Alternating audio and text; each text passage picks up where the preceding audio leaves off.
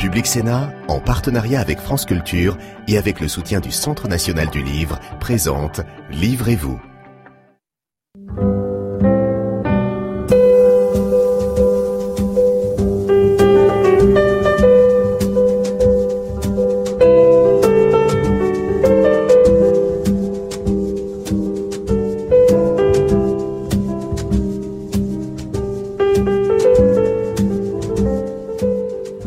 Et bienvenue dans Livrez-vous, votre émission littéraire sur Public Sénat.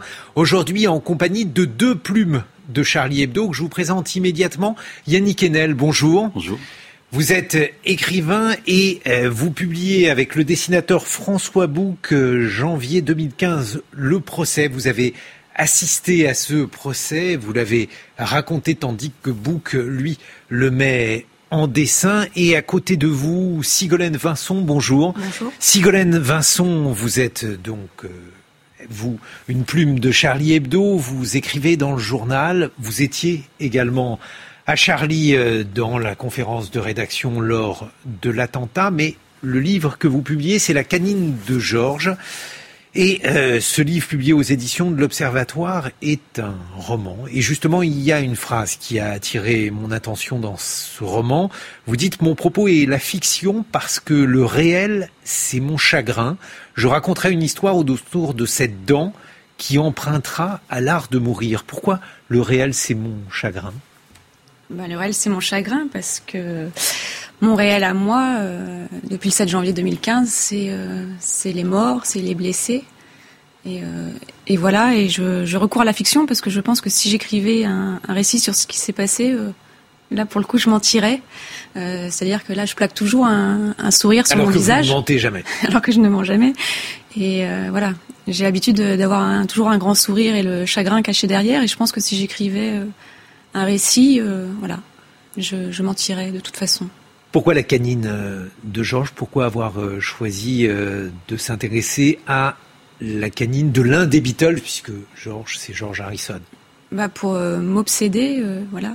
Aller jusqu'à l'obsession sur un détail euh, insignifiant, parce que je savais que le procès allait arriver et que j'en avais peur.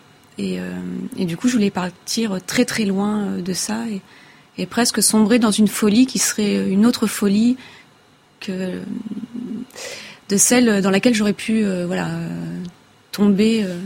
Folie, en tout cas, c'est un roman avec euh, différentes voix et où, le réel imaginaire, euh, on a évoqué euh, pour parler de ce roman Sigolène Vincent une sorte d'expérience ou d'écriture chamanique. Ouais, alors moi je, je, me suis demandé à un moment donné s'il fallait que je prenne du LSD pour pour écrire ce roman, pour avoir les, les images que, que je recherchais. Et finalement, je me suis juste euh, mise. Vous n'êtes à... pas obligé de nous dire. Non, hein, non, si j'ai fait de la, de la méditation. Je, je dois même avouer euh, un voyage chamanique au son de tambour mongol. Et euh, pour essayer d'avoir les, les, images, les formes et les couleurs euh, d'une d'une conscience augmentée ou voilà de passer les portes de, de la perception. Et, et ce, au, au travers euh, donc euh, d'un travail d'écriture, d'un travail d'écriture avec euh, beaucoup de recherches sur le plan formel, Sigolène Vincent. Euh, beaucoup de recherches sur le plan formel, mais aussi un fond documentaire assez important euh, sur George Harrison. euh, Qu'est-ce que vous avez découvert sur lui? Parce que c'est pas forcément le Beatles auquel on pense. euh, Bah, j'ai découvert euh, toutes les drogues qu'il a pu prendre.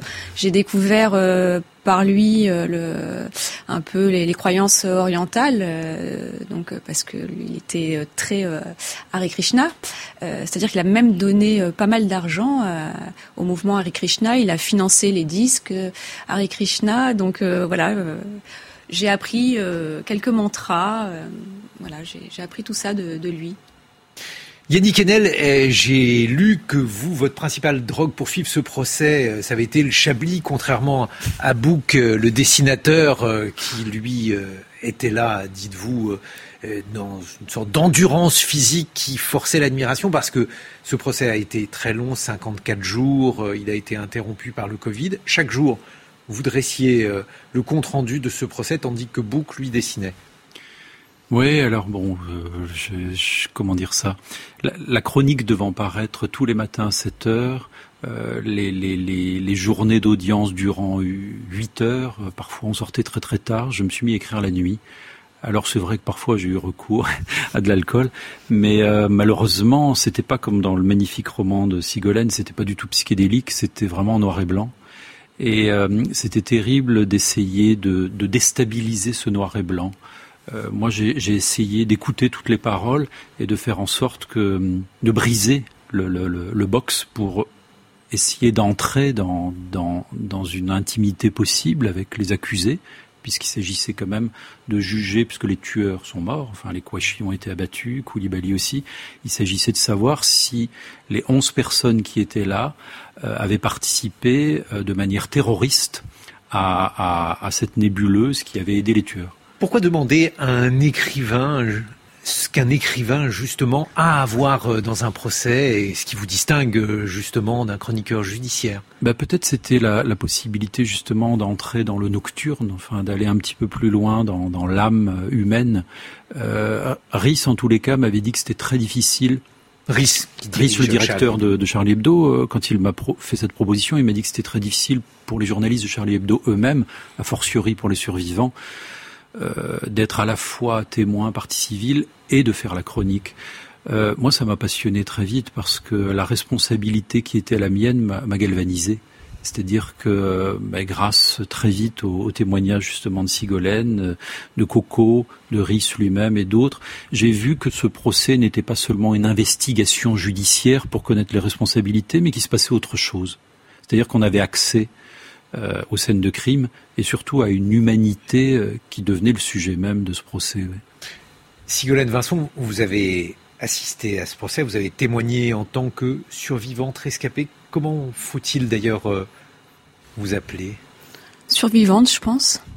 Et euh, je voulais dire que tous les matins avant d'aller au procès, je lisais la chronique de Yannick parce qu'il m'offrait, et il offrait, je pense, aussi à toutes les parties civiles, une pensée. Moi, je, ma pensée était complètement euh, absente, annihilée pendant le, procès. J'avais que des émotions, des sensations que je, je n'intellectualisais pas du tout. Et ça faisait du bien euh, de lire le matin quelqu'un qui avait un langage et, qui avait une pensée et un point de vue, alors que moi j'en étais euh, complètement euh, dépourvue.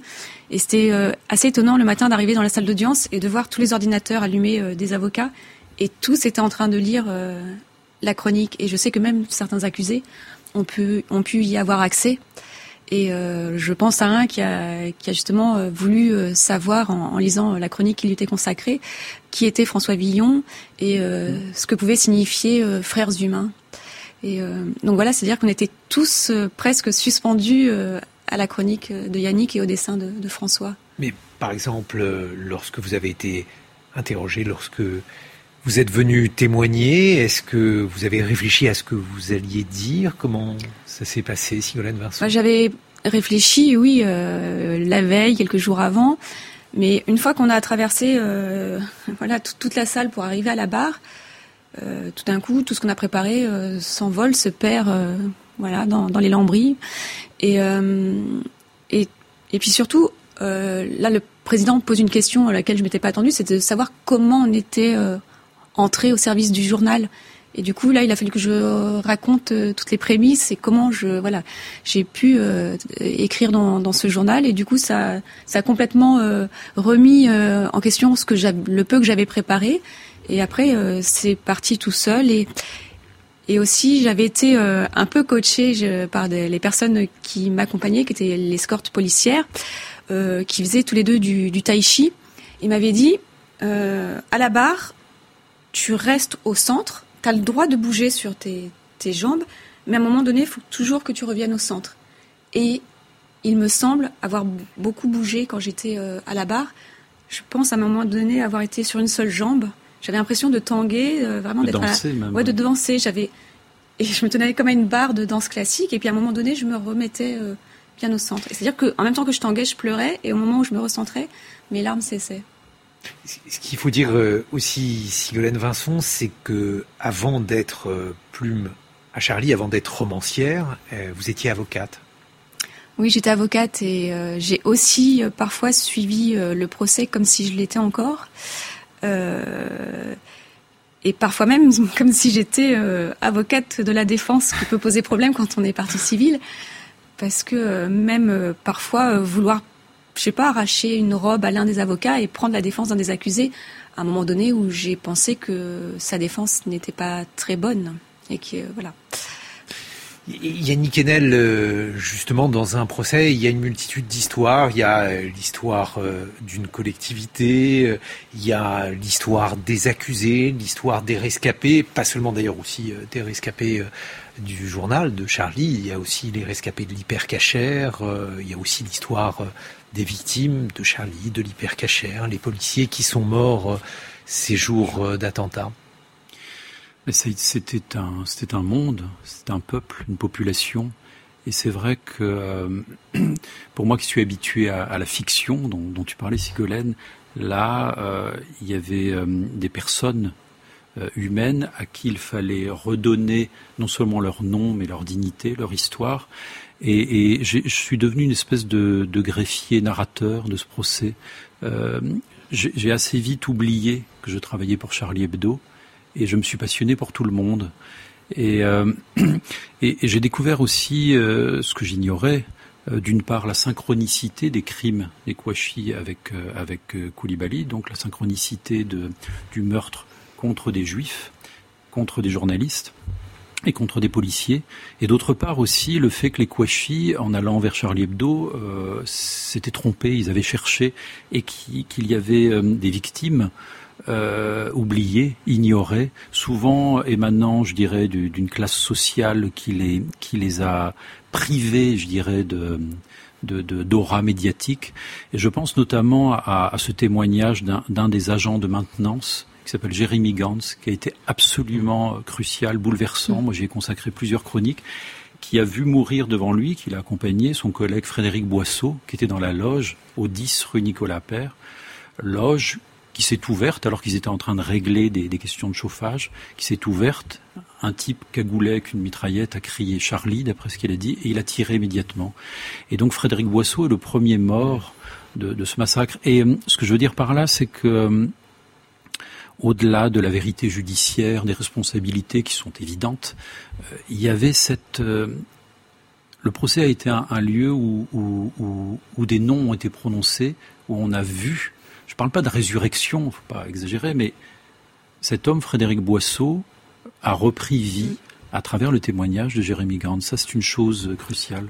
Moi, le témoignage de Jérémy Gant, c'est pour moi fondateur. Enfin, c'est le moment où, le procès On est rentré presque dans le, dans le procès. Et euh, Jérémy Gant, euh, c'est vraiment lui qui m'a donné euh, du courage et qui a donné du courage à toutes les parties civiles qui, qui l'ont suivi, en fait. Et c'était vraiment assez... c'était très bouleversant et Enfin, ouais, Gantz est pour moi l'élément euh, de bascule en fait. C'est lui qui a fait la bascule. Et ce qu'il y a d'incroyable, Sigolène, c'est que vous êtes allé parler aux accusés. Oui, je suis allée parler aux accusés euh, une première fois après leur dernier mot et ensuite euh, après le, verdict. Je suis pas allée parler à tous les accusés, mais à au moins trois d'entre eux. Justement, là, vous étiez presque plus avocate que non, là j'étais euh, partie civile survivante et j'avais besoin de les regarder dans les yeux et d'obtenir euh, peut-être quelque chose et aussi parce que chez certains d'entre eux j'ai reconnu euh, des sentiments et des émotions enfin, très humaines. Ils étaient humains et trop humains peut-être. J'en ai vu un pleurer et je sais pas, j'étais pris d'un élan irrépressible d'aller vers lui parce que je reconnaissais sa douleur et son chagrin et sa peur. Je me suis imaginé la peur que c'était euh, quels que soient les actes qu'ils aient commis, de, savoir qu'ils allaient passer, euh, pour certains, euh, beaucoup d'années en prison. Et, et, je me suis dit que pendant ce procès, les parties civiles et les accusés étaient en droit d'être très déraisonnables. Ils avaient le droit d'avoir peur, ils avaient le droit de rire. Et seule la Cour devait garder la tête froide. Et, voilà, parce que j'étais peut-être déraisonnable, les accusés, certains l'ont été sûrement. Et voilà, je suis allée vers eux euh, pour toutes ces raisons-là, peut-être. J'aime beaucoup euh, ce que vient de dire Sigolène sur le, la, possibilité d'être déraisonnable. Je trouve que c'est, tu parlais tout à l'heure de la folie de la fiction, de la belle folie, de la, douce folie de la fiction, ça, a à voir avec. Il y, a, eu un acte euh, comme ça de, courage de ta part, de justement briser le, box, enfin la de faire, de, la même manière que j'essayais moi dans l'écriture de faire se rencontrer les vivants et les morts, toi tu as essayé, même sans le vouloir, de faire se rencontrer les parties civiles et les accusés. C'est une chose qui peut qui peut paraître démesurée, mais moi j'ai compris aussi, grâce à quelqu'un comme Sigolène Vinzon, que la position de Charlie Hebdo, en l'occurrence, mais pas seulement, celle des partis civils, ne relevait pas d'un désir de vengeance, ni même d'un désir de punir. Et ça, c'est encore plus, plus fin. Il s'agissait d'entendre de, la justesse, d'essayer de comprendre. Et j'ai été très frappé par, les, par euh, le fait que beaucoup de témoins, notamment de l'hypercachère, des familles des, des, disparus, après avoir témoigné, sont restés.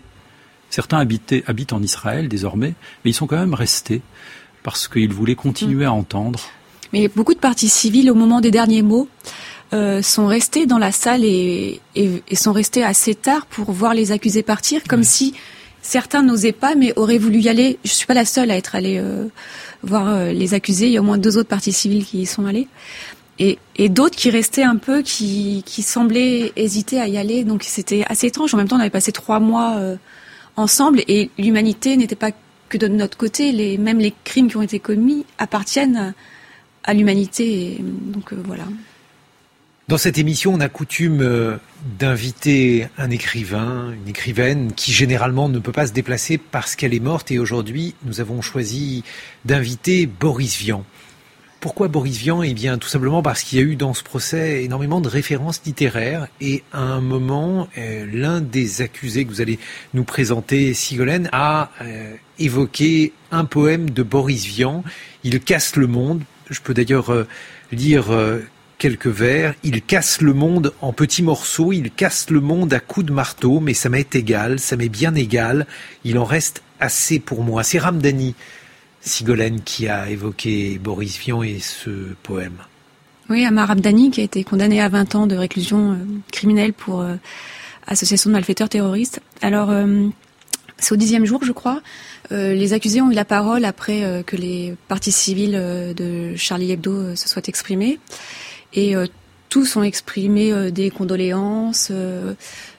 ils ont également vu les images terribles de vidéosurveillance et les photos des, corps. Ils ont visiblement tous été ébranlés parce qu'ils ont vu, parce qu'ils ont entendu. Et c'est vrai qu'Amar a, a, pris assez longuement la, la parole. Et soudain, il a cité ce poème de Boris Vian, Il casse le monde, euh, parce qu'il trouvait que ce que j'avais raconté lui, lui, enfin, ça lui faisait penser à, à ce poème. Euh, c'est l'histoire d'un condamné à mort qui chaque jour euh, trouve euh, dans les petites choses de sa cellule quelque chose à aimer et va, il va en venir même à la fin à aimer le, fer de, sa guillotine. Et je crois, si je me souviens bien, les, les mots d'Amaramdani, en parlant de moi, sont, elle a dû voir une montagne de textiles noirs et de fer devant elle, et elle s'est raccrochée à un morceau de peau, à, un regard pour ne pas mourir. Donc je crois que ce sont ces mots exacts. Et c'est vrai que euh, il a, voilà, il a parlé d'autres d'autres parties civiles également, et qu'à ce moment-là, la, la, salle a été submergée par plein de sentiments contradictoires. Euh, certains étaient en colère, d'autres choqués, euh, dénonçant la manipulation de d'Amar Hamdani. Euh, mais moi, je pense, comme euh, pendant l'attentat, j'ai dû me raccrocher aux yeux doux de Shérif Kouachi qu'il n'avait peut-être pas. Moi, pour traverser le procès, je me suis raccrochée à ce poème qui m'avait été donné et sans m'interroger sur la sincérité d'Amar Hamdani, tout en préférant le croire sincère, évidemment. Mais Yannick ben, J'étais là, je suis le, témoin de témoin. Euh, moi, j'ai rendu compte effectivement de ce moment ahurissant. Euh, j'ai essayé d'analyser ça. Je ne sais pas quoi en penser. Il, m'a semblé que, en l'occurrence, cet accusé Ramdani était à la fois sincère et séducteur. Séducteur, c'est pas nécessairement réducteur. C'est quelqu'un qui, contrairement aux autres, avait un usage du langage assez extraordinaire. Euh, c'est quelqu'un qui, qui, souffrait en parlant et qui savait dire sa souffrance, qui savait aussi énoncer euh, son désir et de l'ironie.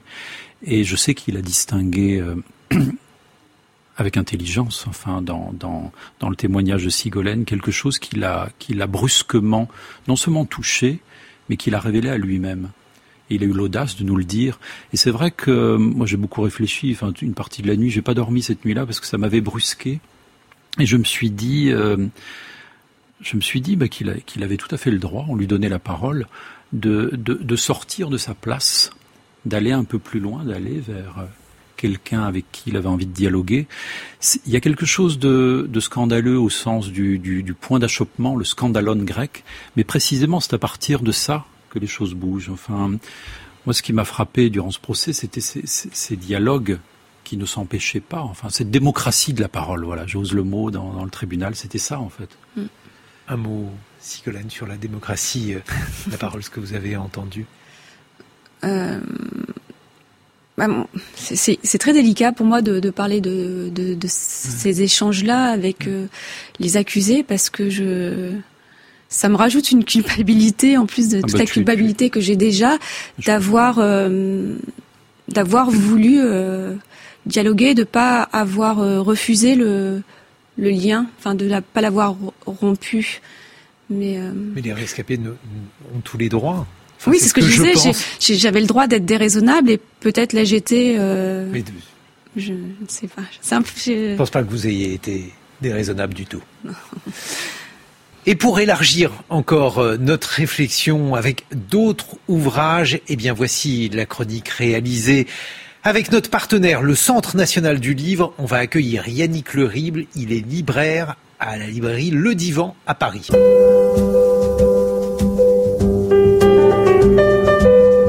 C'est de caricature dont j'aimerais d'abord vous parler à travers cet ouvrage, La caricature et si c'était sérieux, décryptage de la violence satirique publié aux éditions Nouveau Monde. Euh, c'est un ouvrage collectif qui rassemble euh, des spécialistes euh, de la caricature, historiens, juristes, historiens de l'art. L'objectif étant de comprendre ce qu'est la caricature, son histoire, ses codes graphiques, son pouvoir transgressif, sa charge émotionnelle. Et c'est un livre dont l'objectif est aussi de la place du genre satirique dans la République, euh, une place singulière, euh, ses rapports aussi avec le pouvoir, avec les religions, et ce qui pose évidemment la question de euh, l'exercice de la censure, mais également des limites de la liberté d'expression. C'est aussi un ouvrage qui aborde la, je dirais, la question de l'avenir du genre satirique euh, dans un contexte de déclin de la presse écrite, mais aussi euh, dans un contexte où finalement les réseaux sociaux euh, tout puissants s'érigent souvent en, juges implacables et violents. C'est un livre remarquable, remarquable pour sa clarté et pour sa dimension pédagogique. Il est abondamment illustré et nourri de nombreuses références bibliographiques pour approfondir les thèmes abordés. Le deuxième ouvrage que j'aimerais évoquer est celui d'Hugo Micheron, qui s'intitule Le djihadisme français, euh, quartier, Syrie, prison, qui a été publié chez Gallimard, euh, et qui est euh, un ouvrage qui permet de, comprendre, je dirais, les, les différentes vagues d'attentats terroristes qui ont frappé la France depuis janvier 2015. Hugo Micheron est, est un élève de Gilles Kepel. Il est enseignant-chercheur à l'université de Princeton. Et euh, pour Hugo Micheron, le terrorisme euh, n'est pas un, phénomène, euh, je dirais, hors sol, un phénomène venu de nulle part. Il s'inscrit dans le temps et dans l'espace. Il est donc évidemment essentiel de, de retracer, de revenir sur la géographie et l'histoire du djihadisme français. Euh, pour ce faire, il enquête euh, sur le terrain. C'est une enquête extrêmement documentée sur euh, trois, trois terrains d'investigation. Évidemment, les banlieues françaises, le, théâtre d'opérations syrien, à travers l'État islamique, évidemment, et le, les prisons françaises. Bref, c'est un livre extrêmement important pour comprendre les enjeux, les dynamiques du terrorisme djihadiste d'aujourd'hui et de demain.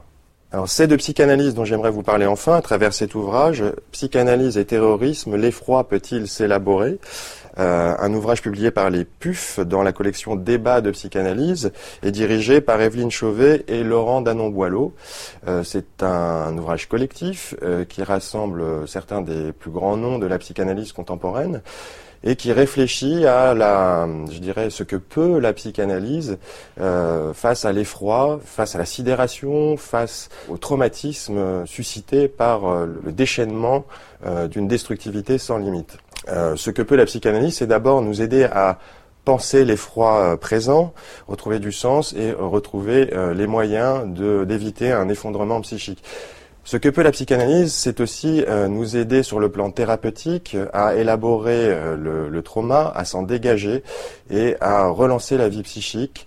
Donc c'est un ouvrage majeur pour comprendre la, contribution de la psychanalyse à la sauvegarde de la vie psychique et euh, à la sauvegarde d'une pensée vivante.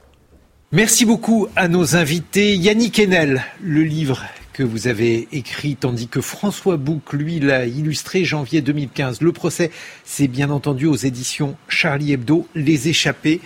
Merci beaucoup, Sigolène Vincent. Votre très beau roman La canine de Georges est publié aux éditions de l'Observatoire. À très bientôt sur Public Sénat. Merci pour votre fidélité.